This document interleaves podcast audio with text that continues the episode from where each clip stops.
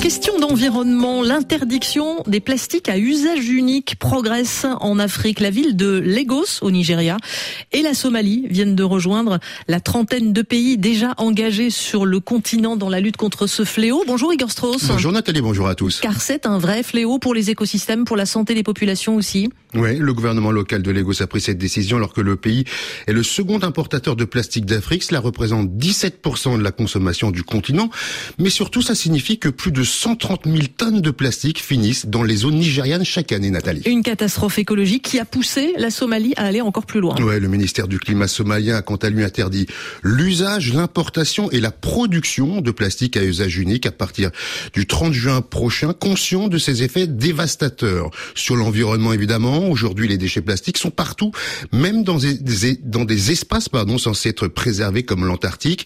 Sur notre santé, les microplastiques sont, ont été détectés dans le sang et le lait maternel. Et sur le climat, le plastique vient du pétrole et représentait en 2019 3,4% des émissions mondiales de gaz à effet de serre, un chiffre qui pourrait doubler d'ici 2060. Ce autre chiffre euh, alarmant, Igor, la production annuelle mondiale de plastique, elle a plus que doublé en 20 ans pour atteindre 460 millions de tonnes. Or, seulement 9% des plastiques sont recyclés. D'où la nécessité de cesser au plus vite la production de certains ingrédients en plastique comme les bouteilles quand il y a d'autres alternatives. Mais pour être efficace, eh bien cette décision doit être prise au niveau mondial.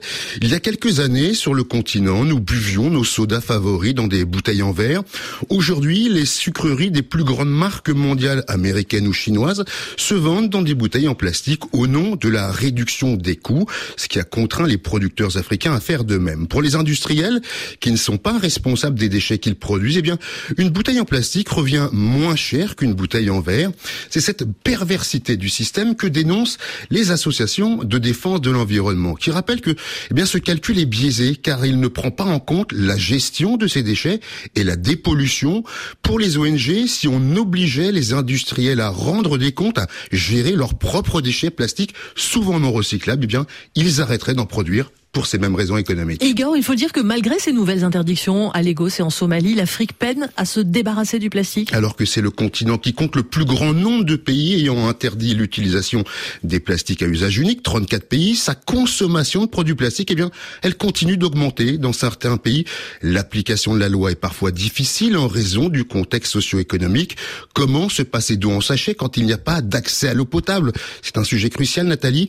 Mais l'apparition d'une classe moyenne et le déploiement des marques de la grande distribution, eh bien, est également un problème majeur. Merci Igor Strauss. Bientôt 8h30 à Paris.